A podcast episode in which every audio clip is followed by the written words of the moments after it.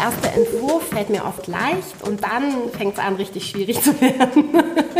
Wenn man dann eigentlich so anfängt, mm, ganz viel auszusortieren und ganz viel zu streichen und äh, auch umzustellen.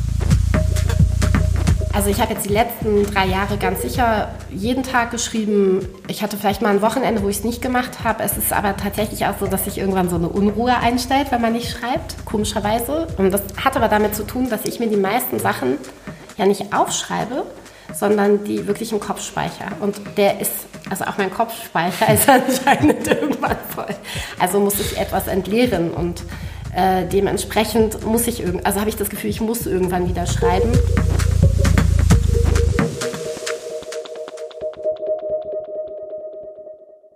Herzlich willkommen zum Berliner Zimmer, dem Literaturpodcast aus Berlin. Mein Name ist Klaus Rath hier. Mir gegenüber sitzt Judith Griedel. Judith, wir haben einen lustigen Gast gehabt. Wir haben, immer, wir haben immer lustige Gäste, oder? Nein, nicht immer. Fast immer haben wir lustige Gäste. Aber diesmal war es besonders lustig, wollte ich sagen. Wir hatten nämlich Isabel Markus zu Gast. Warum war sie so lustig? Also ich, ich fand sie, kann ich sagen, dass ich sie bezaubernd fand? Natürlich ist sie also, bezaubernd. Das, ja. ist, das steht ja außer Frage. Das müssen wir nicht diskutieren. Also sie äh, war bezaubernd und ich fand sie besonders, weil sie, sie schreibt Miniaturen. Und das finde ich, das ist noch mal kleiner als eine Kurzgeschichte.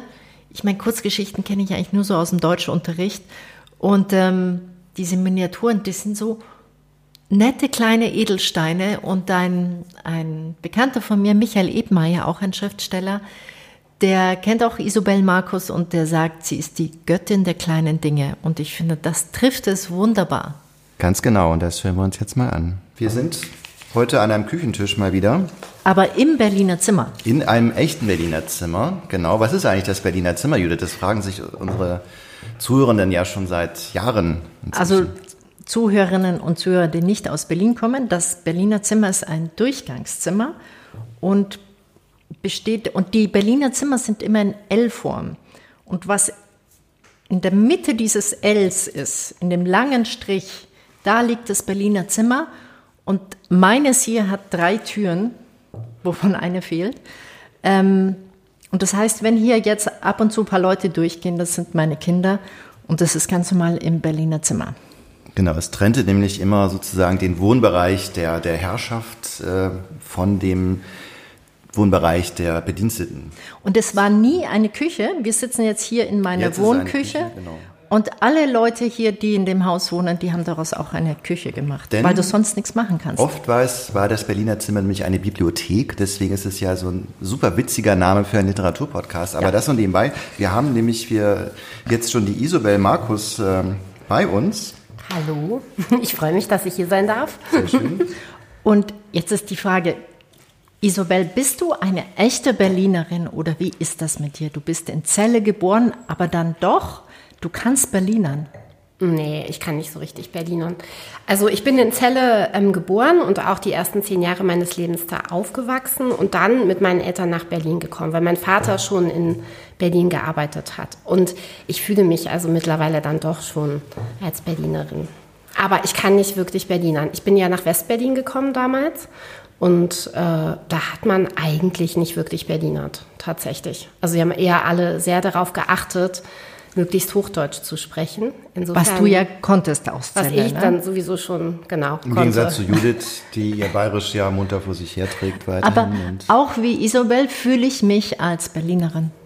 Ja, ich glaube, das darf man dann mhm. auch nach langer Zeit. Ja. Also das ist ja, und es gibt ja auch Leute, die sich tatsächlich schon nach einem halben Jahr hier sehr heimisch fühlen und das finde ich irgendwie ganz schön, dass die Stadt so viel bietet für alle. So, so viele Nischen. Aus. Wir haben erstmal Geschenke für dich, damit du dich auch wohlfühlst in unserem Berliner Zimmer. Und da wir hier in einem Podcast sind, musst du jetzt ein bisschen erklären, was du da auspackst. Mhm. Weil die Geschenke passen auch immer zu dem, der beschenkt wird bei uns im ah. Podcast. Das versteht nicht immer jeder Gast, warum es so gut passt, aber. aber wir haben uns was dabei gedacht. Ganz süß. Also es ist schon mal ganz allerliebst eingepackt in eine sehr weihnachtliche Weihnachtsbaumtüte. Jetzt gucke ich mal rein. Wow, das ist richtig viel. Gibt es eine Reihenfolge, was ich nee. jetzt Nein, herausziehen Das bleibt dir ja äh, überlassen. Es gibt acht bunte Ballpoint-Pens. Das sind Kugelschreiber. Ja, Kugelschreiber. Kannst du Vielen damit Dank. was anfangen? Warum ich dir jetzt Kugelschreiber Ja, schenke? ich glaube, weil es eine Geschichte gibt und ich und ich halt Kugelschreiber so äh, so liebe, wenn sie sehr gut schreiben. Da sind wir schon mal sehr beruhigt. Ja. Die ist aus, statt der fehlenden. Statt der ausgefallenen Statt der aus- Leuchtbuchstaben, genau. aus dem ersten Band. Und das Ja. ist, äh, ähm, ja, ich, äh, ich habe wirklich so ein kleines Febel, wenn es mir schlecht geht, dass ich in äh, Schreibwarenläden gehe und äh, Kugelschreiber oder andere Stifte kaufe, die besonders schön und weich schreiben. weil Also ich mache das auch, auch wenn es mir nicht schlecht geht. Und seitdem ich das bei dir gelesen habe, habe ich jetzt ganz viele Kugelschreiber gesammelt und immer gefragt, wer kennt die besten Kugelschreiber? Und das sind wirklich die besten, die du jetzt in der Hand Wir haben hast. uns jahrzehntelang auf deinen Besuch vorbereitet. Das ist super.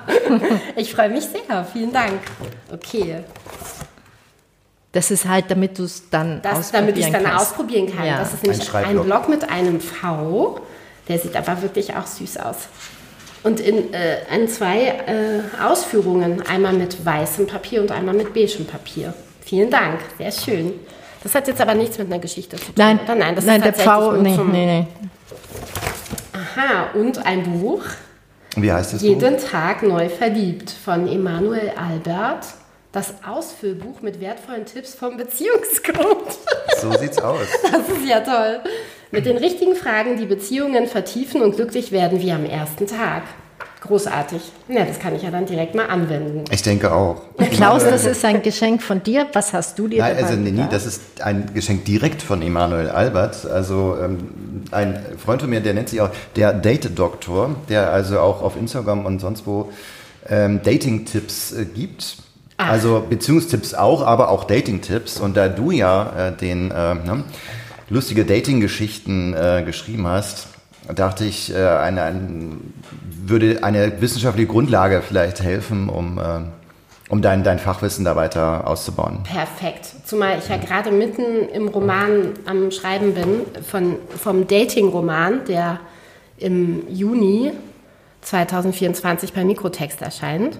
Das heißt, es ist wirklich gerade so aktuell im Thema. Also aktueller im Thema kann ich nicht sein.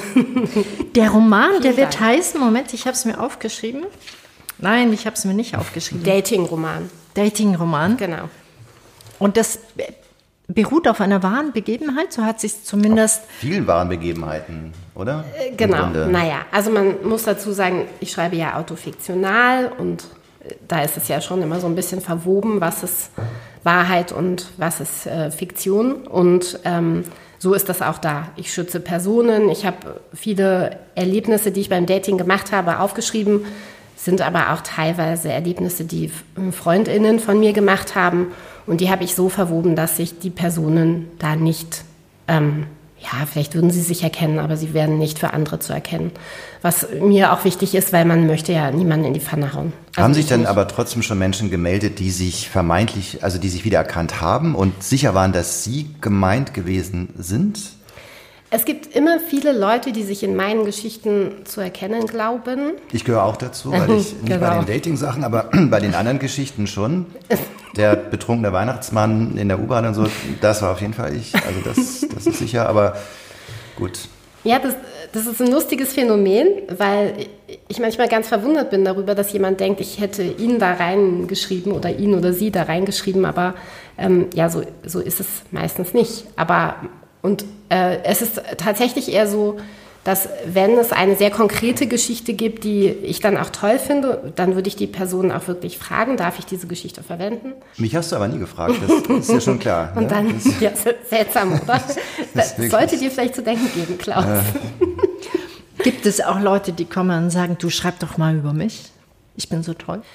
Nee, so nicht. Aber manchmal habe ich das Gefühl, dass wenn jemand weiß, dass man schreibt, dass einem dann, ich glaube, das geht nicht nur mir so, aber ähm, dass, dass einem dann eher ähm, sehr skurrile oder wilde Geschichten erzählt werden, äh, ähm, die die Person eben selber erlebt hat. Vielleicht. Mit dem um- Vorsatz, dass du ja, sie verarbeitest. Dass ich sie dann verarbeite. Und sind sie dann immer so wild oder sind die dann manchmal doch nicht so passend für dein Övre? Ach, manchmal sind, manchmal ist da vielleicht ähm, ein Gedanke drin oder etwas oder eine Szene, die ich gut finde. Manchmal sind die Geschichten auch an sich gut und dann frage ich auch eben äh, ob, oder sage dann, dass ich die gern nehmen würde und äh, manchmal auch nicht.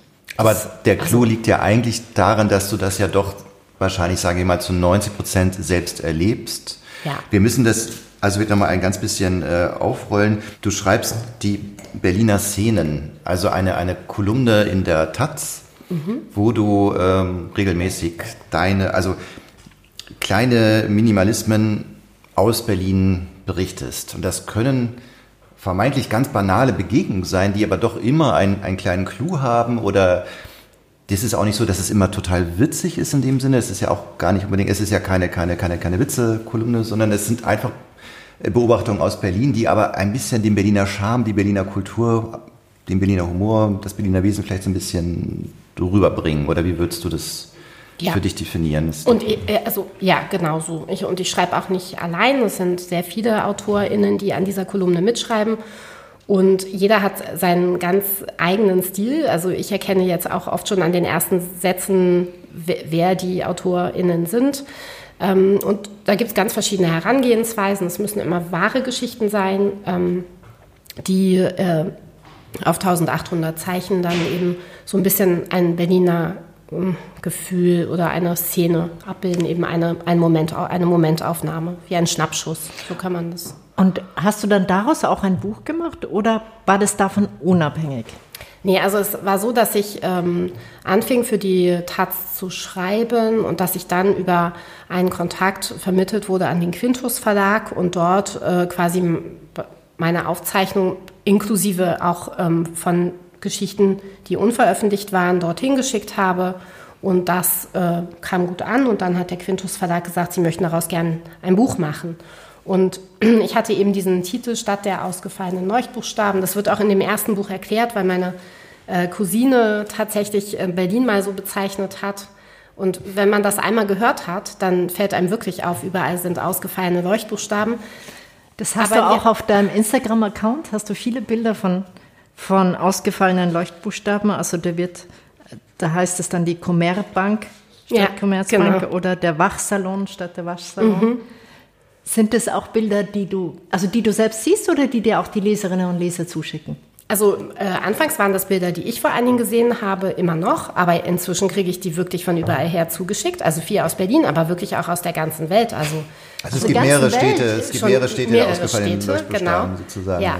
Okay. Und ich habe jetzt quasi eine wirklich große Sammlung und werde auch wieder Anfang Dezember einen Adventskalender starten, wo ich dann jeden Tag so ein ausgefallenes oh, Leuchtbuchstabenbild poste. Ich fand es auch ein schönes Synonym, so als Titel, weil mhm. die Menschen in der Stadt sind ja auch so ein bisschen wie ausgefallene Leuchtbuchstaben. also etwas flackert manchmal oder ist nicht ganz. Oder brennt ja, durch. Da brennt durch. Aber es ergibt dann irgendwie auch vielleicht eine neue Schöpfung. Also so wie bei den Leuchtbuchstaben eine neue Wortschöpfung, bei den Menschen dann irgendwie was Eigenes, was auch ganz charmant ist. Ja, vielleicht wollen wir mal eine Geschichte ja. hören. Gut, dann ich, ich habe gedacht, ich lese dann mal chronologisch aus den Büchern und fange jetzt mit dem Wir ersten haben Zeit, du kannst an. beide Bücher komplett vorlesen, das nee. ist gar kein Problem. Nein, ich, äh, Wir machen eine achtstündige Folge heute. Ist, äh also die erste Geschichte ist aus dem ersten Band und sie heißt Pommes Nostalgie. In der U-Bahn sitzen mir zwei Jungs gegenüber. Beide haben eine Schale Pommes auf ihrem Schoß und essen stumm und konzentriert. Ich verstehe das. Die Pommes-Schranke-Pause ist heilig und ich bediene mit ihr ab und zu immer noch ein nostalgisches Gefühl. Pommes-Schranke essen ist nämlich wie mit elf Jahren im Freibad, wenn man nach Stunden im Wasser, nass mit tropfenden Haaren und blauen Lippen auf der Decke saß, abwechselnd Pommes in Mayo und Ketchup tunkte und sich die salzigen Lippen ableckte. Nur dann setzten auch kurz die Wasserbombenangriffe der Jungs aus.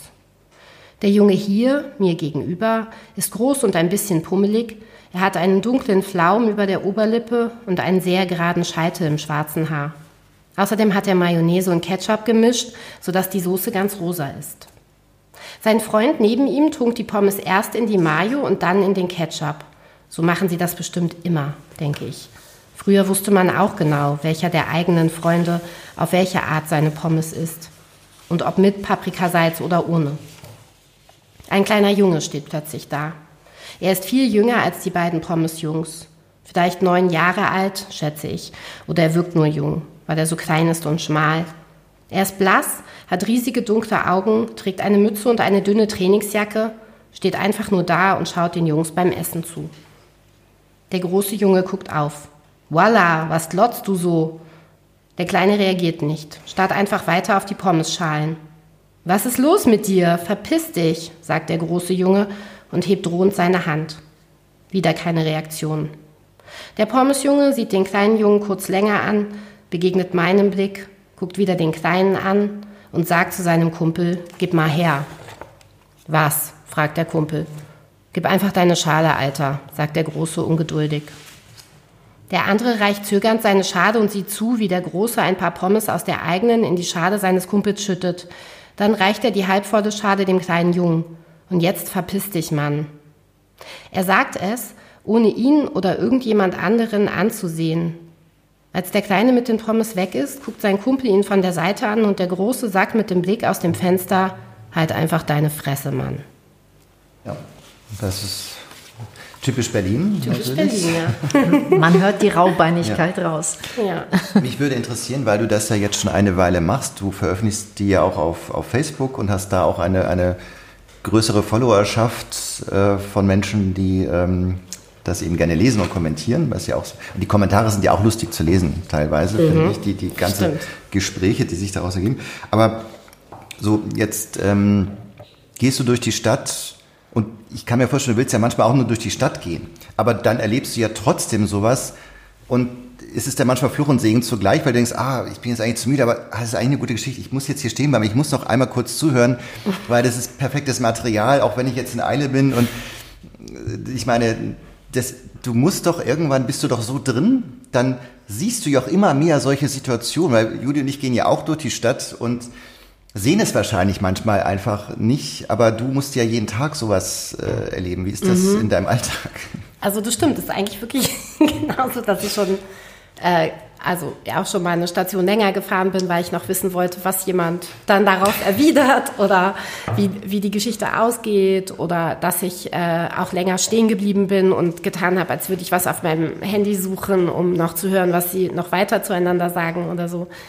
Ähm, und klar, es gibt auch Situationen, also zum Beispiel, als ich jetzt hierher gekommen bin, wollte ich nicht sehen, weil das, mich das dann irritiert, weil das irgendwie so in der Vorbereitung auf eine Lesung oder auf einen wie auch immer gearteten Termin bin ich dann lieber so für mich und dann höre ich Musik. Also dann ist es halt auch schon so, dass ich mich abschotte. Dass äh, du Feierabend mal genau. ich mache nicht die Augen zu, aber ich schließe die Ohren. Hm. Aber trotzdem fliegen manchmal die Geschichten zu dir. Ja, so heute zum Beispiel. Also heute, da dachte ich dann, das ist jetzt ein Zeichen. Ja, weil ich, es gibt eine Geschichte im zweiten Leuchtbuchstabenbuch, die heißt S-Bahn-Mücken. Und ich saß da und ich heute in der S-Bahn auf dem Weg zu euch und ich sehe die Mücke auch noch und denke, das gibt's ja nicht, da ist jetzt wieder eine S-Bahn-Mücke und, und, und wedel die auch so weg. Ich habe sie dann noch aus dem Augenwinkel gesehen und plötzlich spüre ich, dass ich so eine ganz heiße rote Stelle im Gesicht habe. Und Man dann, sieht die auch noch. Ja, ich habe sie dann zwei, tatsächlich fotografiert. Zwei auf der rechten Wange. Zwei Es sind sogar zwei. Und dann dachte ich, okay, vielleicht sollte ich diese Geschichte lesen. Vielleicht solltest du diese Geschichte lesen. Ja, dann mache ich das jetzt mal. Sehr gern. Mm, genau, sie heißt S-Bahn-Mücken. Es ist Ende November und spät in der Nacht. Ich habe in der Kälte auf dem geisterhaft leeren Bahnhof Gesundbrunnen 20 Minuten auf meine Bahn gewartet und wärme mich jetzt drinnen auf. Mir gegenüber sitzt eine Frau. Sie ist ähnlich eingemummelt wie ich, trägt einen dicken Schal und eine Mütze, die sie tief in die Stirn, fast über ihre Kopfhörer gezogen hat. Sie wippt mit dem Fuß und dem Kopf. Ich blicke in mein Handy, bis ich mich erschrecke, weil sie ganz laut Achtung, Mücke brüllt. Ich sehe sie verwirrt an. Da, da, da, Sie zeigt auf mein Bein und nimmt mit der anderen Hand die Kopfhörer herunter. Ich blicke nach unten, tatsächlich schwirrt da eine Mücke herum. S-Bahn-Mücken, voll fiese Dinger, murmelt sie. Ich muss lachen, schlage etwas unkontrolliert nach der Mücke und muss noch mehr lachen. S-Bahn-Mücken, frage ich. Sie nickt todernst.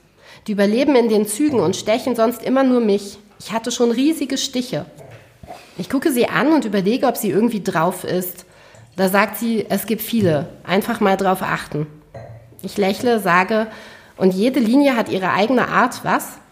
Sie schaut ausdruckslos und setzt sich wieder die Kopfhörer auf, während ich den Rest der Fahrt klammheimlich weiter Ausschau halte nach den Mücken der S1. und die habe ich heute eben kennengelernt, persönlich.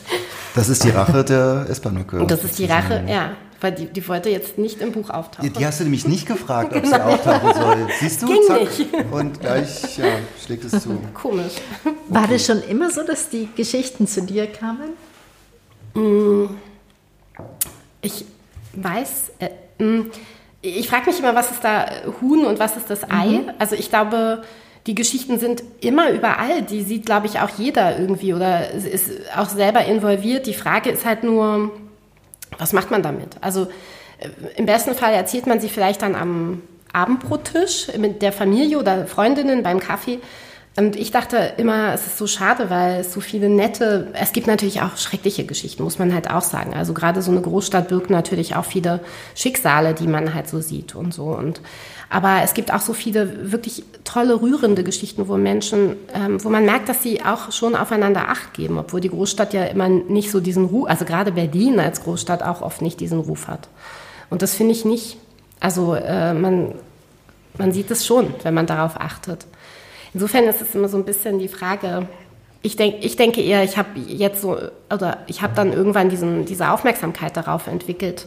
Aber die Geschichten sind immer da. Und du mischst dich ja ein. Es ist ja nicht so, dass du eine stille Beobachterin bist, sondern manchmal kommen ja eben, wie eben gesehen, diese Dialoge zustande. Das heißt, du sprichst ja mit Menschen und bist ja dann eigentlich selbst Teil der Geschichte. will. Aber das ist ja nicht, nicht durchgehend so. Manchmal hörst du ja auch nur was heimlich ab und schreibst es dann auf. Aber ganz oft bleibst du ja auch da und redest mit den Menschen. Und das ist ja auch eine, also was heißt eine Qualität, auch eine Qualität, aber ich meine, du bist ja aktiv dabei, um die Geschichten weiterzuspinnen. Ja, oder um äh, quasi noch so einen ähm, äh, Impuls zu geben, wäre vielleicht zu viel, aber um noch jemanden. Es gibt ga- ganz viele Leute, die äh, in der Stadt Kontakt suchen und äh, gerade so in der S-Bahn oder in der Supermarktschlange äh, zu jemandem Kontakt suchen und etwas sagen und keine Antwort erhalten. Warum auch immer, weil diejenigen mit sich selbst beschäftigt sind, weil sie keine Lust haben, weil sie Kopfhörer aufhaben, was auch immer. Es gibt viele Gründe. Und ich finde es dann immer schön, wenn man den Ball zurückspielt. Ähm, und dadurch werde ich halt auch häufig angesprochen, glaube ich. Also ich, vielleicht sieht man das auch oder vielleicht sehen Sie an meiner Aufmerksamkeit, weil ich vielleicht schon Augenkontakt vorher hergestellt habe, dass Sie es können oder dass es da dann eine Reaktion geben wird. Und ich denke, das, ähm, das ist der Grund. Irgendwann wird es so sein, dass die Menschen dich erkennen und extra irgendwas Verrücktes machen, um in einer ähm, deiner Geschichten zu landen. ja, also Das wäre so, irgendwie lustig. so wie das, ich meine, ne? Es gibt einen Schriftsteller, Michael Ebenmeier, Grüße gehen raus, der sagt über Isobel Markus, sie ist die Göttin der kleinen Dinge. Und das finde ich wirklich, aber man muss die auch sehen. Und weil sie sind ja nicht farbig und leuchten, die kleinen Dinge, sondern Mich in Berlin es- ist alles grau. Ich hatte es tatsächlich beim Lesen oder auch ich verfolge das ja, also ich habe ja nicht in der Bücher gelesen, sondern ich verfolge es ja auch schon äh, auf Facebook eine äh, Weile. Und ähm, ich musste schon immer ein, ein bisschen an Wladimir Kamina denken, weil der ja auch kleine Kurzgeschichten von Alltagsbegegnungen macht, auch wenn er oft natürlich seine Familie verwurstet oder sein Leben in äh, seine Kindheit in Russland oder ähm, sein, bei mir ist es privater, weil es eigentlich oft sein Freundeskreis oder seine Verwandtschaft äh, ist, aber da ist ja auch oft ein ganz kleines, ungewöhnliches Ding der Aufhänger für eine, eine Kurzgeschichte. So.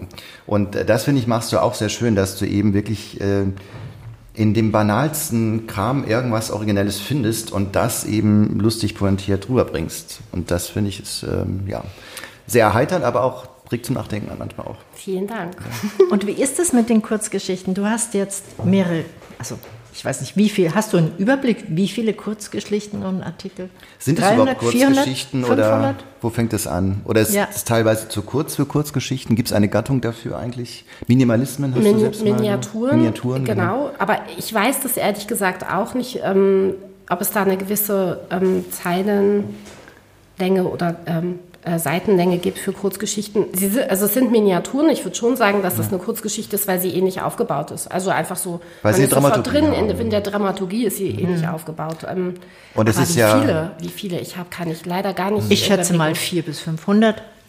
Könnte sein, ja. Ja. Es sind auch viele noch gar nicht veröffentlicht oder Hm. nicht, äh, ja, fand ich dann doch nicht so gut. Also das, ne, das sind dann einfach so Momente, die man aufzeichnet, hinterher denkt, ach naja. Und du hast wirklich einen wunderbaren Roman geschrieben, der hat mich wirklich sehr berührt. Der Namens heißt Der Satz. Der Satz. Es geht um, kann man das sagen? Es ist eine Geschichte, eine Frau, sie heißt Linda, die wieder in ihr Heimatdorf zurückkommt und ein Familientrauma aufarbeitet. Ich weiß gar nicht, welche, welche Gattung man da sagen würde. Fast hörte es sich für mich so wie ein Krimi an, aber es ist nicht wie ein Krimi geschrieben. Also ich bin da etwas ratlos. Hast, aber man muss ja auch nicht jedes Buch in ein Genre einarbeiten. Oder hast du da ein, ja, ein Faible? Das ist immer so ein bisschen schwierig, finde ich. Ähm, ich würde sowas immer unter Gesellschaftsliteratur oder Gesellschaftsroman mhm. verorten. Es ist die Geschichte, ähm, genau, es geht so ein bisschen um Kindheitserinnerungen und auch um die Aufarbeitung eines äh, Traumas und äh, quasi die Überwindung eines großen Schweigens in einer Familie. Mm, ich glaube, das ist schon so ein gerade auch sehr gesellschaftlich aktuelles Thema, habe ich zumindest das Gefühl. Und ähm, insofern. Weil man über Familiendinge nicht so sprechen kann in der Familie? Ja, und ich glaube, dass das auch gerade unsere Generation noch sehr betrifft, weil unsere Eltern ja teilweise auch Kriegskinder, äh, die Kriegskinder sind und selber auch vieles noch viel stärker mitschleppen als wir. Und auch so weiß man ja inzwischen, man weiß ja jetzt alles über Epigenetik und dass sich Traumata und äh, sich wirklich festschreiben in der Genetik und sich vererben und auf die nachfolgenden Generationen übertragen. Und ich denke, wir haben da bestimmt, also ich glaube, dass viele von uns ins Gegenteil gehen in unserer Generation und eben aktiv sprechen, aktiv auch Hilfe suchen, Therapien aufsuchen und ähm, sich reflektieren und damit befassen. Dass es aber gerade mit den Eltern oder mit den Großeltern und dementsprechend auch in Mustern mit Geschwistern etc. schon immer noch so ein Thema ist. Also dass das nicht unbedingt, ähm, ja, also dass das nicht unbedingt üblich ist, dass in vielen Familien alles aufgearbeitet wird, noch immer. Darum geht es in dem Buch. Es ist wirklich sehr, es ist spannend, weil man am Anfang denkt, es ist eine nette Geschichte und dann wird es immer oh, da ist ja was passiert. So, es schnürt einem so die Kehle zu. Es spielt in deiner Gegend, in der du aufgewachsen bist, in der Lüneburger Heide. Mhm. Ähm, ja, und ich fand das, es ist toll zu lesen und liest sich sehr leicht und es ist vor allem auch teilweise recht, recht launig geschrieben. Allein diese, diese Zugfahrt in die Heimat, das mhm. ist ja also auch pointiert witzig teilweise. Und eben mit vielen Erinnerungen. Ich habe ich hab gedacht, ich könnte auch aus dem Roman lesen und vielleicht ja, mal so, weil eine der Hauptfiguren ist ähm, Lindas Freundin Tati. Oh, die, hab, die mag ich so gerne. Mhm, ja, ich auch. Und ähm, genau, vielleicht könnte man, äh, könnte ich jetzt da einfach mal erzählen, wie die zwei sich äh, kennengelernt haben. Ah und, ja, das ist ja schön. Mhm. Ähm, also es äh, gibt da auch so eine Szene, wo Linda das erste Mal, als sie ähm, ein Kind ist, ähm, in, in, der ersten Klasse, die lernen sich in der Schule kennen, wo sie dann eben auch mit zu Tati nach Hause kommt. Und vielleicht lese ich das dann jetzt mal. Tati wurde meine Freundin. Sie hatte einen riesigen Mund, den ihre Mutter große Klappe nannte, lachte viel und hatte noch mehr Blödsinn im Kopf als ich, weshalb wir für die verbleibenden vier Jahre bis zu unserem Umzug nach Berlin zusammenhielten. Sie wohnte ein paar Straßenecken weiter in einem der alten Häuser. Auf dem Grundstück befanden sich mehrere Ställe und Schuppen, die eine undurchdringliche Ordnung an gelagerten Werkzeugen, Geräten, Eimern und Schubkarren beherbergten. Darüber waren Heuböden, die nur über eine Leiter zu erreichen waren. Dort lagerte das Heu für die Kamin Kaninchen. Tatis Vater betrieb eine Kaninchenzucht und wenn wir vor lauter Langeweile nicht wussten, was wir tun sollten, gingen wir zu den Ställen und sahen den runden Tieren zu, wie sie den mitgebrachten Löwenzahn unter zuckenden Nasen verschwinden ließen. Als ich das erste Mal bei Tati zu Hause eingeladen war, war es Winter und sehr kalt. Sie zeigte mir als erstes den Hof, wir sahen uns die Kaninchen an, sie stellte mir ein paar Tiere vor und nannte mir ihre Namen, die ich alle wieder vergaß. Dann standen wir am Teich, auf dem neben ein paar Eisschollen eine einsame Plastikente schwamm, die wir mit Hilfe eines Stocks zu uns heranholten Tati band sie an eine Leine, warf sie wieder ins Wasser und begann, sie im Kreis mit sich zu ziehen, während sie rings um den Teich herumlief. Irgendwann wollte ich auch mal dran sein und sie reichte mir die Leine und sagte, dass ich schnell rennen müsse, sonst würde es keinen Spaß machen. Also lief ich los. Ich war schnell.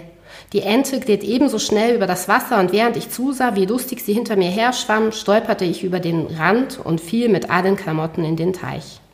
Tati lachte sich halb kaputt, während sie mir aus dem Wasser half, wie einem Strunk aufgequollener Petersilie, den man mit spitzen Fingern aus der Suppe holt.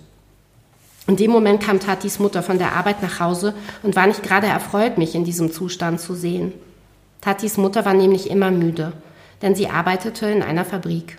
Ich wusste es nicht ganz genau, aber ich meinte, sie produzierten Nadeln und andere chirurgische Werkzeuge.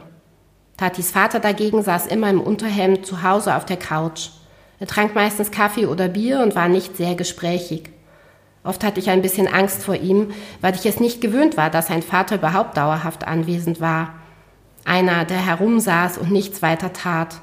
Einer, der einen Schnurrbart trug und lustige kleine beigefarbene Löckchen, der aber nicht sehr lustig war, denn manchmal schrie er herum und dann bekam Tati eine gedonnert, wie sie sagte. Als ich es zum ersten Mal miterlebte, stand ich daneben, als er ins Zimmer stürmte. Frech werden wir hier, Fräulein, ja? Und dann holte er aus mit seiner großen Hand und schlug Tati ins Gesicht. Er schrie, sie habe Hausarrest und stürmte wieder hinaus. Die Tür blieb offen. Ich erinnere mich an Tatis Blick, an ihren verletzten, einsamen Blick, der so viel mehr wehtat als die rote Wange, die sie sich hielt und über die sie schon zehn Minuten später wieder lachte, weil man in dem Puppenspiegel in ihrem Zimmer den Handabdruck des Vaters auf der Wange erkennen konnte. Und dann war da auch noch ein Abdruck auf der anderen Seite des Gesichts. Das war, weil sie ihre Zimmertür zugeschlagen hatte. Da war ihr Vater direkt wieder her hereingekommen und hatte sie gleich nochmal auf die andere Seite geohrfeigt. Einfach, weil sie eben die Tür zugeknallt hatte, dass sich die Balken bogen. Und ich stand bloß da, stumm und gelähmt, so wie immer, wenn etwas passierte und alles zu schnell ging. Es war, als wäre mein Körper eingefroren, unfähig sich zu bewegen, wie die Beine des Jungen am Ende der Straße im Rollstuhl, die wir mal kneifen und pieken durften, weil er sagte, hier, probiert es doch, ich spüre nichts, nichts spüre ich da, ich bin ein Superheld. Tati kannte all das. Wenn Tatis Mutter am Nachmittag nach Hause kam, meckerte sie als erstes den Alten an, wie sie Tatis Vater nannte, wohl weil er wie ein Alter den ganzen Tag auf dem Sofa gesessen hatte. Auf dem Sofa mit den samtenen, kürbisfarbenen Muster, das ganz ausgezeichnet zu seinen beigefarbenen Nöckchen und dem Schnauzbart passte. Überhaupt passte der Vater sehr gut in dieses orangebraune Haus mit den erdigen Farben. Er war auf seinem Sofa mit dem Haus verschmolzen. Tatis Mutter dagegen war nicht mit dem Haus verschmolzen. Dafür war sie zu wenig zu Hause. Wenn sie da war, schimpfte sie, weil keine Milch im Haus war und kein Brot. Tatis Vater blieb ganz ruhig und sagte keinen Ton, weil sie drohte, ihn rauszuschmeißen, den faulen Drecksack, der noch nicht mal für Brot und Milch im Haus sorgen konnte und von der Stütze lebte, der dreckige Schmarotzer, wie sie sagte, und ich wusste nicht, was die Stütze war und wieso man von ihr lebte, noch was ein Schmarotzer war, aber da darin das Wort Rotz vorkam, konnte es nicht wirklich Gutes bedeuten, erklärte ich mir. Tati kannte all das.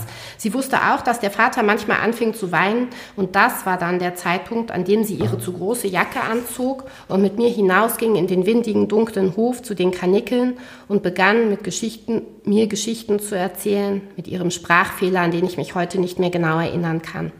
Ich weiß aber noch, dass es ihn gab, dass da etwas anders war in ihrer Art zu sprechen, irgendetwas, vielleicht ein Holpern, ein Lispeln, ein Buchstabe, den sie anders aussprach. Sie erzählte mir Geschichten von vergrabenen Geschwisterkindern und getöteten Katzenbabys in der Regentonne, versteckten Landstreichern auf dem Heuboden und einem Fisch, der im Teich lebte. Geschichten, die ich alle glaubte, bis sie mich auslachte und sagte, bist du doof? Das glaubst du doch nicht wirklich. Aber ich glaubte ihr alles, weil sie so stark war und ich sie bewunderte. Dann rief die Mutter nach ihr. Tatjana, schrie es durch die Dunkelheit. Nur einmal, aber in einem Ton, der keine Verzögerung, kein Verstecken, kein Weglaufen duldete, ein Ton, der den Vater zum Weinen brachte und Hatti springen ließ wie die Kanickel in ihren Ställen, wenn sie die Stimme hörten, die unsere höfische Dunkelheit durchschnitt. Tati kannte all das.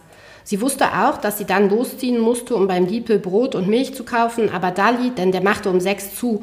Also los, los mit dem Fahrrad ihrer Mutter, das viel zu groß war und das sie fuhr wie ein wildes Straßenmädchen mit mir hinten auf dem Gepäckträger, während sie vor Wut heulte und sich ihre Mutter ein Bad einließ in die beigefarbene Wanne, weil ihr alles wehtat vom Stehen am Band.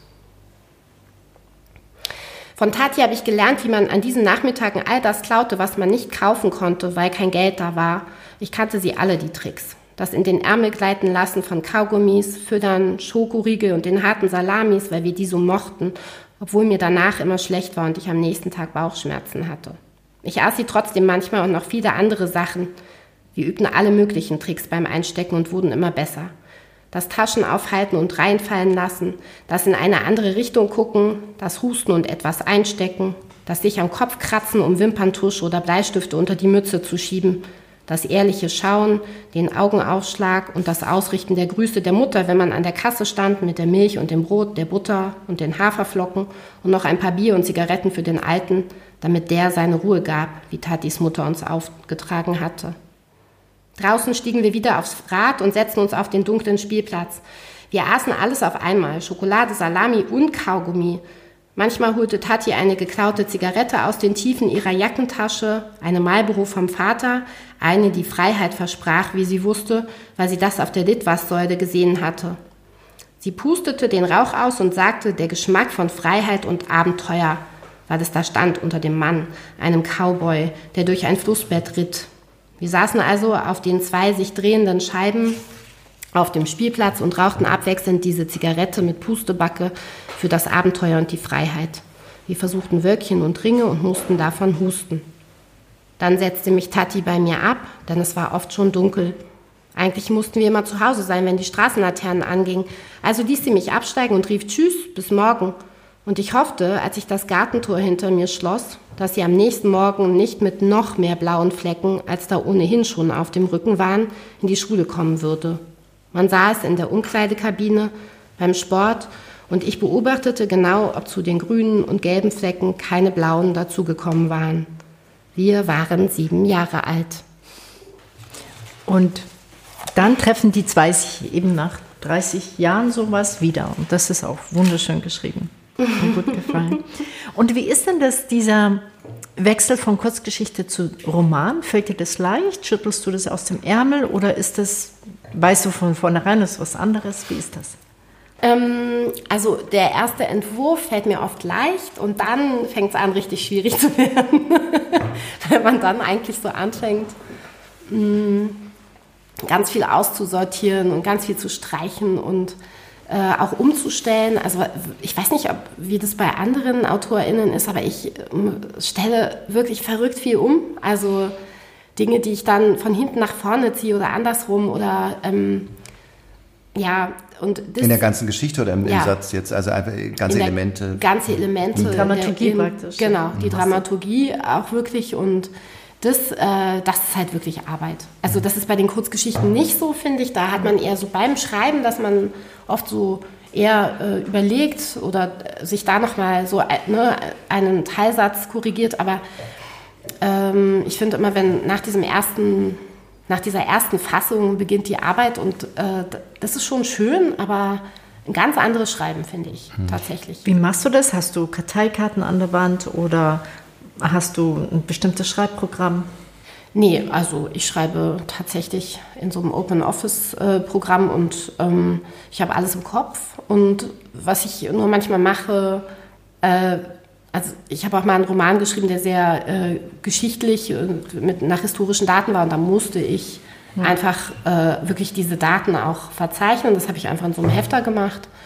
Und jetzt äh, bei anderen Geschichten, also gerade was jetzt äh, den Dating-Roman angeht, da habe ich eine Excel-Tabelle mit den Personen. Also, dass ich einfach genau nochmal mhm. ähm, weiß, wer hieß jetzt wie und so. Also, weil es einfach ja viele Menschen sind, die man, oder die die beiden Frauen dort treffen. Und ja, dass man, da habe ich einfach so eine Art Personenregister angelegt. Aber die Geschehnisse sind irgendwie in meinem Kopf. Was bedeutet dir das Schreiben eigentlich, das Geschichten erzählen? Du machst es jetzt ja schon einige Jahre. Was macht das mit dir? Ja, es ist einfach äh, alles. also äh, es ist irgendwie äh, Entspannung, es ist äh, aufregend. Ich weiß nicht, es, es, ist wirklich auch das Einzige, wo ich das Gefühl habe, dass ich das ähm, konsequent machen möchte. Also ich, ich habe ja schon auch mal andere Berufe oder andere Tätigkeiten probiert und ich finde schon auch vieles spannend. Aber es war nie etwas dabei, wo ich dachte, das möchte ich jetzt einfach bis zum Ende meiner Tage oder bis ja, wie lange man auch immer arbeitet, machen. Das Schreiben ist das Einzige, was das ähm, wirklich ja, ausgelöst hat oder wo klar war, das ist es jetzt. Welche Berufe hattest du noch? Also ich habe eine Buchbinderlehre gemacht und habe Bibliothekswissenschaften und Anglistik studiert ähm, und wollte eigentlich da, also zu dem Zeitpunkt war, glaube ich, schon klar, dass ich schreiben möchte und dachte, aber ich gehe so in Richtung Journalismus. Dementsprechend war ich in einer Nachrichtenagentur. Ähm, ja, und habe so verschiedene Volontariate gemacht und. Verschiedene? Ja, also äh, die einfach, dauern ja. Der, ja, ja, die dauern schon, aber manchmal sind sie ja auch nur drei Monate, weil sie damals okay. so angelegt waren. Mhm. Oder weil man keine Lust mehr hat. Oder, genau, da war und, nicht so unbezahlte drei Monate. genau. Ja, genau. ja, also äh, und im Endeffekt ähm, habe ich dann eigentlich schon meine Tochter bekommen, also mein erstes Kind, und damit erübrigte sich erstmal für eine, zumindest für eine kurze Zeit, äh, die Frage, wie geht es jetzt eigentlich weiter? ich habe dann von zu Hause ähm, für den Cornelissen Verlag gearbeitet, ähm, als äh, erst im Lektorat und dann als Texterin. Das hat also auch schon mein Schreiben wieder, also auf einer anderen Ebene geführt. Also du hast Schulbücher geschrieben? Nee, ich habe vor allen Dingen, ja, nee, ich habe so Redaktionstexte geschrieben und so, äh, so äh, in Schulbüchern eher redigiert mhm. quasi. Und äh, jetzt schreibe ich vor allen Dingen noch, ich arbeite schon immer noch äh, für die. Ähm, und äh, ja, das ist jetzt, schreibe jetzt so Veranstaltungseinladungen und okay. solche Geschichten. Ähm, genau, bin dadurch aber so ein bisschen in diese Werbetextsparte gerutscht und habe ähnlich wie du, Klaus, dann halt auch so verschiedene Dinge betextet. Also eigentlich hat man so alles geschrieben und beschrieben, was so gefordert war, was auch also eigentlich auch schon ein eigenes Buch sein könnte, weil das ja auch so skurrile Aufträge manchmal waren. Ich weiß nicht, wovon du redest. Also ja, dann lag das an mir, wenn ich alles angenommen habe. Und ähm, ja, und zunehmend wollte ich mein eigenes Schreiben leben und da bin ich jetzt seit ein paar Jahren dran. Und wie schreibst du? Schreibst du jeden Tag oder schreibst du, wenn du die Muse hast? Wie geht das bei dir?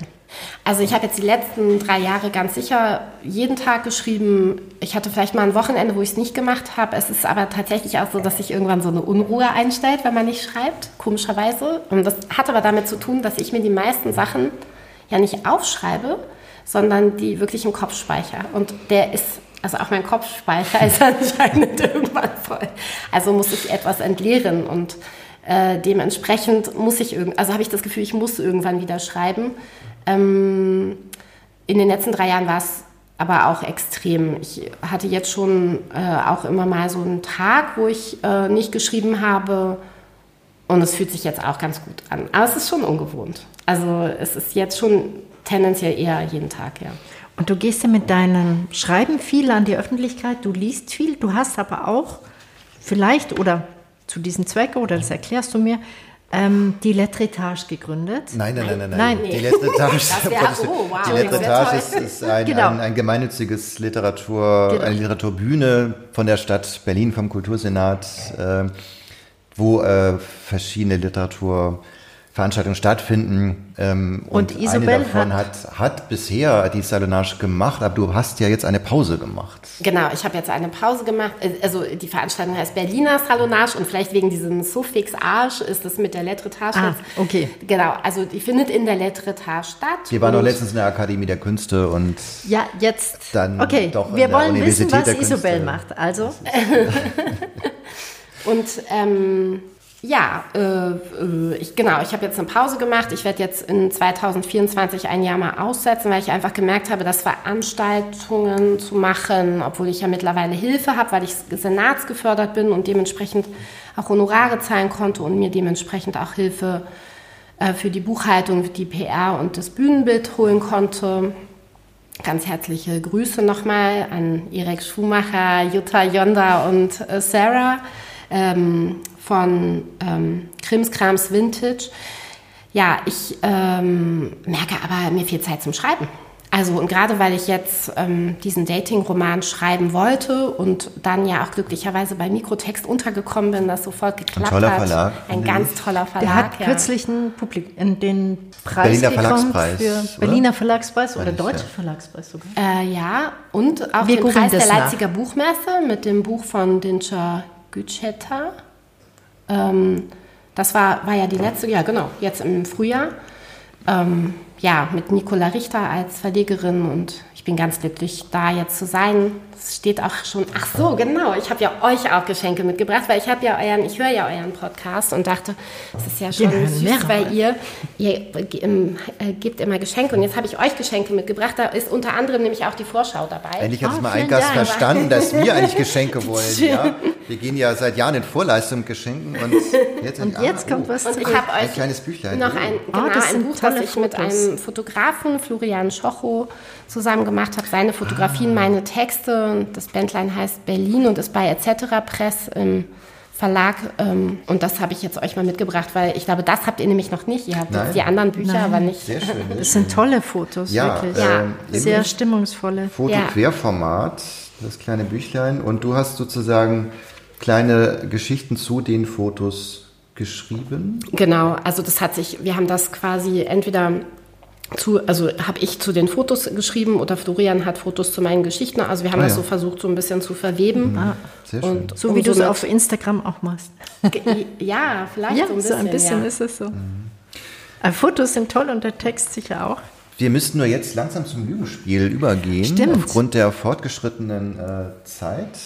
Also, unser Lügenspiel haben wir erfunden in diesem Podcast, um noch mehr über Isobel zu erfahren. Sie erzählt uns nämlich drei Anekdoten. Zwei davon sind wahr und eine ist gelogen. Und wir, stellvertretend für unsere Hörerinnen und Hörer, versuchen herauszubekommen, welche ist die Lügengeschichte. Bereit, Isobel? Ich bin bereit. Also ich erzähle jetzt drei wahre Geschichten. Ja, wir. Okay, also ähm, die erste ist es, ich habe eine Angewohnheit und zwar, weil ich ja, ich schreibe sehr gerne nachts und ähm, weil man natürlich auch tagsüber wach ist, ganz normal, äh, hat man natürlich schon immer mal so einen toten Punkt in der Nacht und äh, was ich dann mache ist, ich äh, esse gerne Sachen, die extrem laut sind. Also zum Beispiel Schokolinsen oder rohe Spaghetti. Rohe Spaghetti. Ja. Oder äh, Knäckebrot. Also Sachen, die auf jeden Fall sehr laut sind, wenn man sie kaut. Manchmal auch so ganz trockenes Graubrot oder sowas. Also äh, wo man sich anstrengen muss. Und ähm, genau, das, das hält mich dann so ein bisschen wach und hilft mir auch beim Konzentrieren. Und meine Tochter kam neulich raus und äh, sagte, hörst du das? Äh, ich glaube, wir haben Mäuse. Es ist so ein komisches, komisches Geräusch in der Wohnung. Und äh, dann bin ich, äh, habe ich so gesagt, naja, das kann nicht sein, das glaube ich nicht und so. Und äh, kurz danach kam sie wieder raus und wir stellten fest, okay, es waren die rohen Spaghetti, die ich äh, gekaut habe. Okay. Das wäre die eine Geschichte. Die nächste Geschichte ist, ähm, dass ich mit zwölf Jahren mir mal beim Volleyballspielen den Daumen verstaucht habe, den rechten Daumen. Und ähm, dann, weil ich mir mit meiner, mit einer Freundin ähm, immer sehr lange äh, Briefe geschrieben habe und ich war in den Sommerferien im Urlaub und dann feststellte, dass ich, äh, okay, mit der rechten Hand jetzt nicht mehr wirklich ausgiebig schreiben kann. Dann versuchte ich also mit der linken Hand, äh, also mit der linken Hand zu schreiben. Das ging aber nicht so gut und dann stellte ich fest, dass ich Spiegelschrift schreiben kann. Und zwar mit der linken Hand nach links und dass es auch zeitgleich geht. Ich kann also mit der linken Hand nach links schreiben und mit der rechten Hand nach rechts. Und wenn man das, ähm, genau, also wenn man das Ergebnis der Spiegelschrift an den Spiegel hält, sieht es halt tatsächlich aus wie meine Handschrift. Und das war irgendwie überraschend und gleichzeitig auch sehr äh, lustig, weil es einfach da war, weil es irgendwie so eine Art, naja, Fähigkeit war, die man so entdeckte, von der man vorher keine Ahnung hatte. Und ja, die dann so, äh, ja, so herauskam. Äh, genau. Die dritte Geschichte ist tatsächlich auch eine Geschichte, äh, die ins Buch gekommen ist. Jetzt ist die Frage, sollte ich die lesen oder, also in den Deutschbuch, ins Deutschbuch, oder soll ich sie kurz erzählen, wie ihr möchtet? Das ist, ich weiß nicht, wie es mit der Zeit ist. Ja, lies ruhig. Ja, lies. Okay, dann würde ich sie lesen, weil sie ist nämlich im, in dem zweiten Buch Neues aus der Stadt der ausgefallenen Leuchtbuchstaben. Und Das hat man noch nie. Das, hab, das habt ihr noch nicht? Nein, das hatten wir noch nie, dass ähm, die Lügengeschichte vorgelesen Ah, das ist ja eine wahre Geschichte bei mir. Ach so. Insofern. Ich dachte, dachte. Das stimmt, aber ähm, es gab ja schon mal einen Gast, der, äh, der einfach sagte, Mensch, äh, ähm, was könnte denn wahr gewesen sein Stimmt, aus, äh, aus meinem Buch. meinem Ja. Aber gut, das wollen Aber- wir jetzt nicht vertiefen. Wir sind ja bei Isabel und bei der dritten Geschichte. Genau, und sie heißt, als Björk mich nach dem Weg fragte. ähm, und ich würde jetzt äh, sozusagen mal in der Mitte der Geschichte beginnen, weil sie doch ein bisschen länger ist und ähm, genau. Wir haben Zeit, wir können übernachten. Das ist kein. Also, Ja, ich denke, vielleicht reicht es auch so. Also die, die Vorgeschichte ist eigentlich, dass ich äh, immer Björk schon mal treffen wollte, nachdem ich von über einen Freund von ihrer Musik erfuhr. Vor allen Dingen durch ihren Song die- die Isobel, echte die Björk. echte Björk. Ach, das habe ich nicht verstanden. Ich dachte, Ah. in Celle heißen die so. Nein, nein, nein, nein. Also die Björk, diese, Sally ist die das, das, Musikerin. das Reykjavik äh, von, äh, von Niedersachsen. Genau. Äh, Und äh, nein, weil ich aufmerksam wurde, weil sie ja einen Song heißt, der heißt Isobel. Und ähm, ich damals Ja, so, wollte, ja, brauchte, also wollte auch immer so wie andere Kinder, hatten ja dann so Federmäppchen, wo ihr Name drauf stand und Füller und Bleistift und Radiergummi, wo dann immer der Name drauf stand, aber Isobel gab es halt nicht. Und äh, so wurde ich auf Björk damals aufmerksam, fand ihre Musik toll und wollte sowieso schon vorher immer mal nach Island. Und äh, genau, dann jetzt beginne ich quasi so ein bisschen in der Mitte der Geschichte hier. Im Herbst 2006 hatte ich an einem Abend eine meiner Kurzgeschichten für einen Wettbewerb in einem frankierten Umschlag dabei. Meine erste Geschichte, die ich heimlich in die Welt hinausschicken wollte. Das Schreiben war nur für mich und meine innere Ruhe. Niemand wusste bis dahin, dass ich Texte schrieb. Niemand bis auf Wiebke. Wir wollten uns also treffen und ich wollte ihr meine Geschichte zu lesen geben, hören, was sie sagt, ob sie denkt, der Text kann sich da draußen sehen lassen oder besser nicht. Wir hatten uns in einer Bar verabredet und stellten vor der Bar fest, dass diese ein paar Tage vorher abgebrannt war. Weil uns nichts anderes einfiel, fuhren wir nach Mitte. Wir stiegen aus der S-Bahn. Draußen war es laut, die Stimmung aufgekratzt, die Straßencafés voller Touristen und wir beschlossen, im Strandbad Mitte zu, in Strandbad Mitte zu gehen, eine kleine Bar in einer Sackgasse. Da war es meist etwas ruhiger.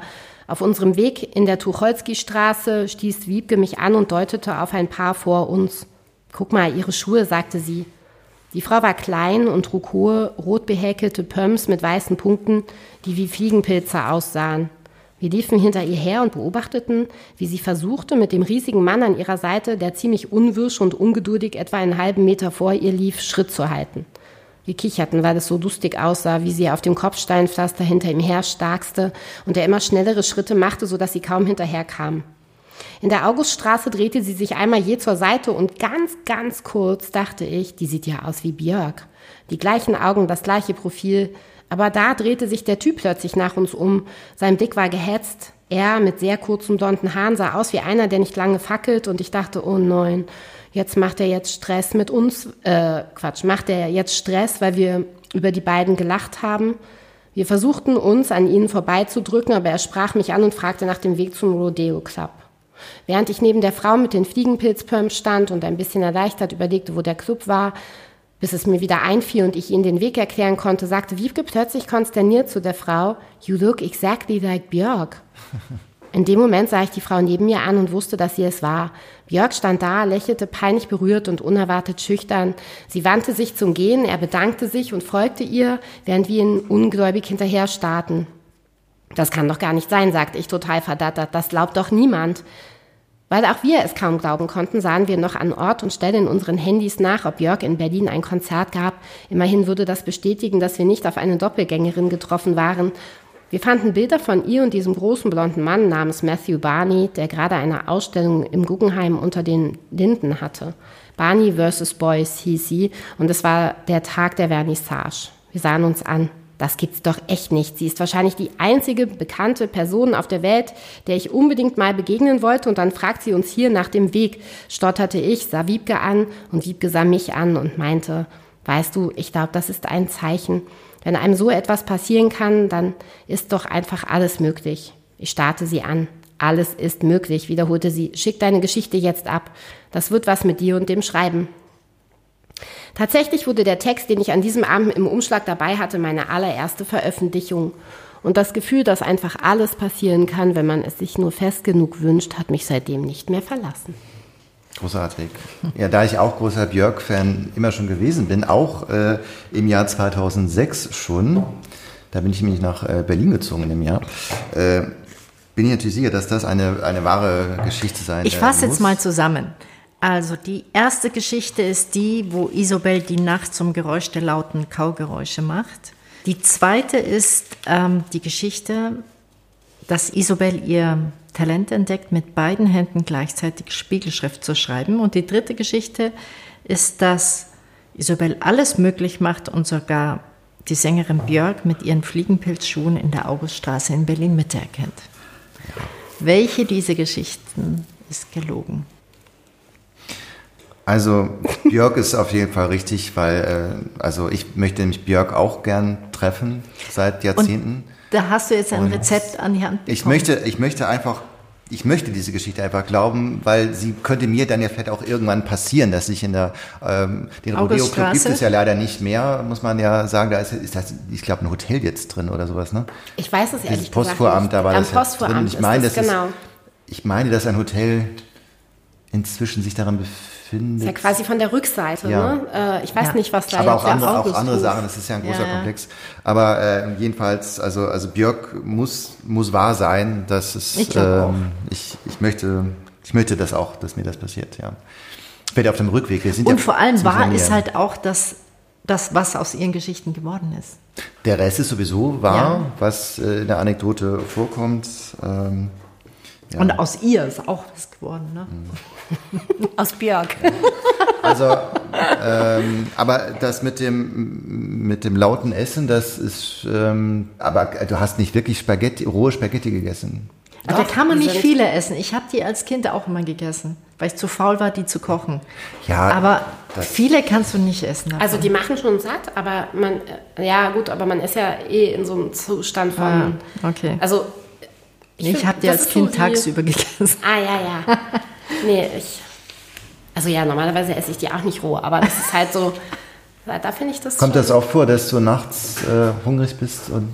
Ähm es kommt auch vor, dass ich nachts schreibe, weil ich das schon besonders toll finde. Ach, was ist daran so toll? Tatsächlich. Ja, weil niemand vorbeikommen kann auf einen Kaffee. Also, oder der Postbote klingelt, der Paketbote irgendwie ja. Pakete abgeben will, jemand ruft an und hat sich verwählt oder will. Soll ich dich anrufen nachts jetzt? Nein. Nein, ich finde es schon toll, weil ich so wirklich ähm, äh, Meisterin meiner eigenen Zeit sein darf. Äh, es gibt da eigentlich nicht viel, was passieren kann, außer wirklich schlimme Sachen dann. Und ähm, ja, und deshalb schreibe ich wirklich gerne nachts und schlafe dementsprechend auch gerne manchmal bis mittags, aber das kann ich ja. Das ist halt auch toll, diese Freiheit zu haben. Sieht man noch was von deinem verstauchten Daumen? Nee. Nee, da sieht man nichts mehr. Aber das ist, wie gesagt, also mit 12 oder 13, würde ich sagen, mhm. war das ungefähr. Also da, nee, da sieht man nichts mehr. Der war auch nur verstaucht, also nicht gebrochen. Und Gut. Ich meine, sie kann es uns ja vormachen, ne?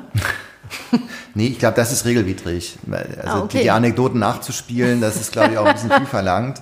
Die können sonst auch an die originalen Schauplätze gehen, aber das ist, wobei das mit der äh, Augestraße, das wäre um die Ecke. Das ginge ja sogar. Wir sind ja ganz in Nähe des vom Strandbad Mitte. Das gibt es in der Tat noch, das ja, Café. Das ja. stimmt. Ja. Ähm, Was echt, sie haben echt gute Küche. Mhm.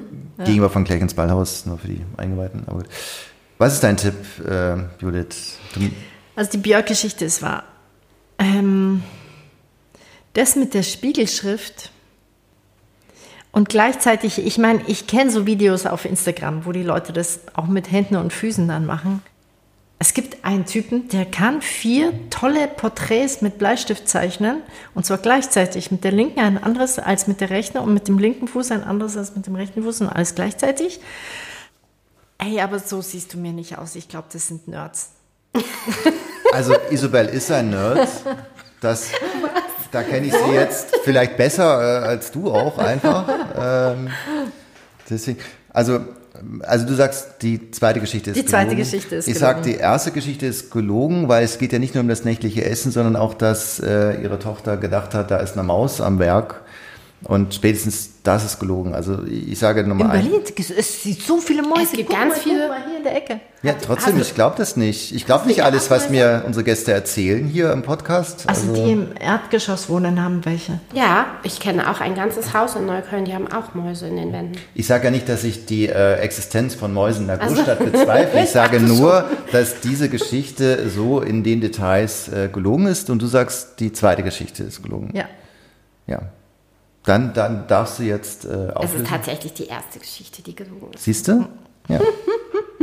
halt dich immer an mich, Judith, bei diesem Spiel. Weißt du? Dann, dann fährst du einfach besser hier durch den Podcast. Obwohl ich äh, tatsächlich äh, auch Spaghetti äh, roh esse. Aber äh, ja, die ist gelogen mit dem, dass meine Tochter davon aufgewacht ist. Das stimmt nicht. Siehst du. Und äh, Spiegelschrift ähm, kann ich tatsächlich schreiben und habe es auch wirklich so festgestellt. Aber ich glaube, es kommt daher, dass ich als Kind von Linkshänderin auf Rechtshänderin Ah. umgelernt wurde. Also in, schon in der Kita und es zog sich in der Schule fort. Aber hast du das. Linkshänderinnen-Dasein jetzt dann danach wieder entdeckt oder ist es bei Rechtshänder-Sein geblieben? Es, also beim Schreiben und äh, Zeichnen ist es eigentlich beim Rechtshänder Dasein geblieben, bis auf, wenn es sehr schwierig wird oder äh, dann nehme ich die linke Hand. Also beim Ach Zeichnen komm, zum Beispiel. schwierig Also. Ach, beim was? Zeichnen, ja. Und ich schenke auch zum Beispiel heiße Flüssigkeiten, also Wasserkocher oder Tee oder so, schenke ich immer mit links ein. Und äh, ja, und kann diese Spiegelschrift schreiben. Könnt ihr auch immer Rechts- und Linkshänder nicht aussprechen? Ich will immer Händler Ja, ich sagen. will auch immer Händler sein. Ich auch, genau das. Und das, ich habe heute noch dran gedacht und dachte, hoffentlich sagst du nicht Händler. Ich habe jetzt auch so ein Zögern gehört und ich erkenne das. Ich erkenne das als Betroffene. Ganz komisch, ne? Ja. Wieso bist du Händlerin? Oder? Ja, ich bin Rechtshändlerin. Ich habe mal Jura studiert. Okay. Ja, also dann die erste Geschichte, stimmt nicht. Das macht man nicht mehr mit dem Umerziehen, ne? Mit dem, äh, nee, Von ich rechts glaube auf jetzt links? nicht mehr. Und das ist, glaube ich, auch nicht gut, weil man tatsächlich da oben was durcheinander bringt. Aber konnte man, Die beiden Gehirnhälften konnte man da überhaupt noch was auch- durcheinander bringen, Isabel? War da nicht schon einiges durcheinander eh schon? Ich meine, Weiß ich auch nicht. Könnte sein, ja. also, wenn ich unsere immer- letzten Begegnungen Revue passieren lasse. Aber gut. Was? Wie war Naja, die erste Klaus. Begegnung? Das ja, will ich wollte jetzt schon gerade sagen, wissen. wir haben uns auf einer Party kennengelernt. Insofern kann man das jetzt auch nicht wirklich. Das jährt sich übrigens jetzt am Wochenende. Genau, morgen ist Genau. nämlich Morgen bei ja. Susu. Ja. Ganz genau. Also kommt alle morgen zu Ich kann, ja, nein, unbedingt. Aber ich kann leider nicht, ja. Ich, ich bin ganz traurig, weil ich nämlich auch daran denken musste, dass ich äh, euch da kennengelernt habe. Aber ähm, Hauptsächlich mich. äh, nein, äh, du warst nicht so lange mehr dann da, oder? Oder irgendwie, äh, ich bin dann, glaube ich, auch zum Tanzen reingegangen. Also da auf Ja, und ich tanze nicht. Nein. Mich würde aber noch eine dienstliche Sache interessieren, weil Ich habe auch noch was. Ja, du kannst gern erst, Judith, wenn du jetzt so vorpreschst. Du, Ja, ihr, nee. ihr Bayern seid immer Nummer eins, Der das weiß Verlierer ich. darf anfangen. So war das. Bitte, bitte. Und zwar, ich lese immer, so, es, gibt ja immer so, so kleine Sätze, die man immer liest. Äh, Isabel Markus ist freie Autorin, bla bla. Und dann gibt es noch so einen Satz, und ihre Kurzgeschichten wurden da, da, da, ins Arabische übersetzt. Und dann erfolgt keine Erklärung. Ich meine, warum Arabische? Warum nicht Chinesisch, äh, Ägyptisch, äh, ist auch Arabisch, ich weiß. Ähm, warum ins Arabische übersetzt? Also ich habe, äh, da, das ist tatsächlich auch eine sehr schöne Geschichte. Es ist ein Facebook-Freund von mir. Liebe Grüße an Zwar. Zwar Maler ist Übersetzer ähm, äh, ins Arabische und er fragte mich, weil er Fan meiner Kurzgeschichten ist, also der äh, eben dieser Miniaturen und fragte mich, ob ich ihm ein paar Geschichten schicken möchte, die er dann gerne ins Arabische übersetzen wollen würde. Er hätte, er würde für die arabische Zeitschrift Al-Faisal, Al-Faisal, so Al-Faisal, glaube ich, ähm, äh, schreiben oder würde sie dort einsenden und dort sind sie auch erschienen. Also man kann das auch, es gibt auch einen Link auf meiner Homepage, kann man das schon einsehen, aber in so einer Bio äh, ist dann oft kein Platz mehr noch für einen Link und genau, und das, ja, ich meine, das ist halt schon toll, oder? Also diese Vorstellung, dass die eigenen Geschichten plötzlich in eine andere Sprache, es ist eigentlich Von re rechts nach links gelesen werden. Absolut, das auch noch. Das passt ja auch so total super jetzt sind der anderen. Ja, also, na, aber ich finde das schon irgendwie irre, dass man halt wirklich so ein so etwas Eigenes in eine andere Sprache übersetzt sieht und dann damit halt wirklich noch so viel mehr Menschen erreicht und ähm, ja, das fand ich bin darauf sehr stolz. Es ist wirklich einfach eine schöne, ein schönes Erlebnis gewesen und also ich finde so Übersetzungen, das ist schon toll. Also wirklich jeder, der so einen Roman übersetzt bekommen hat oder so, das finde ich einfach irre. Das ist schon so etwas, was ich auch möchte. Klaus, was hast du noch für eine Ah, danke, danke. Dann, wenn, dass ich schon dran bin, ja, nee, also, äh, also ähm, mich würde noch interessieren, wie die Bühnenerfahrung für dich ist. Also die Salonage haben wir ja schon besprochen, aber da bist du ja mehr als Moderatorin aufgetreten, aber du bist ja auch immer mal auf dem ähm, Gipfel der Berliner Lesebühnen in der Kulturbrauerei unter anderem. Und das ist ja noch nicht so lange der das Fall. Das stimmt, das stimmt. Und das ist ähm Eine, ein weiterer Bezug zu Wladimir Kamin übrigens, der ja. ja auch auf diesen Lesebühnen angefangen genau. hat und dort entdeckt worden ist. Und äh, ne, der hat, glaube ich, doch die Reformbühne Heim und Welt, in der ich auch schon gelesen genau. habe, ganz liebe Grüße, ähm, gelesen hat und eben auch in, in, auf den verschiedensten Lesebühnen ja. dann. Also genau, also ihr, ihr seid stimmt. quasi verwandt. Wir sind eigentlich ja, und wir kennen uns gar nicht persönlich, ich muss mal. Zwillinge seit der Geburt getrennt. Aber wie, wie ist die Bühnenerfahrung für dich gewesen als Lesende? Weil das ist ja doch nochmal eine andere Geschichte, um ein blödes Beispiel zu machen. Ähm, ja, ich finde das extrem aufregend, muss ich sagen. Ich bin immer, ich habe immer noch großes Lampenfieber. Ähm, habe ich allerdings schon auch in der Salonage nochmal, da hat man natürlich nochmal so ein anderes, ein anderes Verantwortungsgefühl. Also für alle man, Gäste. Für alle Gäste so, und ja. genau. Und da, äh, also das ist schon nochmal aufregender, dass auch alles gelingt und klappt und sich jeder wohlfühlt, vom Publikum bis zu den Gästen. Aber wenn man dann neue Geschichten, die wirklich unveröffentlicht sind, teilweise, also manchmal habe ich sie ja auch schon bei Facebook veröffentlicht, aber oft sind es wirklich komplett unveröffentlichte Geschichten und die liest man so einem Live-Publikum vor. Und das Publikum ist in der alten Kantine immer sehr, also es ist oft auch ein Stammpublikum mit so Einschlägen von Leuten, die in der Kulturbrauerei so vorbeiliefen und dachten, oh, eine Lesebühne, gehen wir mal rein oder die das empfohlen bekamen. Aber die sind schon sehr wohlgesonnen, aber trotzdem ist es aufregend, weil man natürlich auch. Die sind aber auch verwöhnt natürlich. Die sind ne? verwöhnt von sehr guten Texten, von mhm. dieser, also von wirklich sehr vielen guten äh, AutorInnen in Berlin, die auf den Lesebühnen halt dauernd lesen und nun komme ich da als Newbie und bin da so ein bisschen. Ja, und meine Texte sind auch oft nicht so ak super aktuell, also nicht unbedingt aus der letzten Woche und verweben noch etwas Politisches mit rein, sondern das sind ja oft eben diese Szenerien aus der Stadt oder ich habe dann auch angefangen, schon so Online-Dating-Texte mal zu lesen und sowas. Ich finde es immer, also durch diesen direkten Austausch und diese direkte Reaktion, die man dann hat, was man digital ja so nicht hat oder wenn es in der Taz erscheint, auch so nicht, ähm, finde ich sehr aufregend. Aber es macht Spaß. Also es ist eine Herausforderung, aber es äh, macht großen Spaß. Und das machst du ja auch weiterhin? Das mache ich weiterhin. Okay. Dann, dann bedanken wir uns. Dann bedanken Zeit, wir uns für den kurzweiligen Podcast. Ja, ich bedanke mich bei euch für die Einladung. Es war sehr schön. Das war also die letzte Folge in diesem Jahr mit Isobel Markus. Wir haben noch versprochen, dass wir etwas nachrecherchieren, und zwar Mikrotext, der Verlag, in dem der zweite Roman von Isobel erscheinen wird, im Juni oder Juli, jedenfalls im Sommer. Im 20, Juni, im Juni. Im Juni. Der hat den Deutschen Verlagspreis gewonnen oder bekommen. Gewonnen, das ist kein Gewinnspiel, sondern den bekommt man, wenn man ein kleiner, unabhängiger und ähm, ex und toller Roman, äh, toller Verlag ist. Toller. Verlag ist, genau. Genau. Und äh, ja, ansonsten hoffen wir natürlich, dass es ähm, mit den Salonage-Abenden ähm, weitergeht, die Isabel Markus eine ganze Weile moderiert hat, sich jetzt eben eine kleine Auszeit genommen hat, aber vielleicht sehen wir sie ja bald wieder auf der Bühne der Letretage in Berlin-Mitte. Und ansonsten, naja, gibt es natürlich das ganze Jahr wahrscheinlich wieder viele tolle Lesungen. Wo wir Und sie wir hören uns dann wieder im neuen Jahr ab Januar 2024. Ganz genau.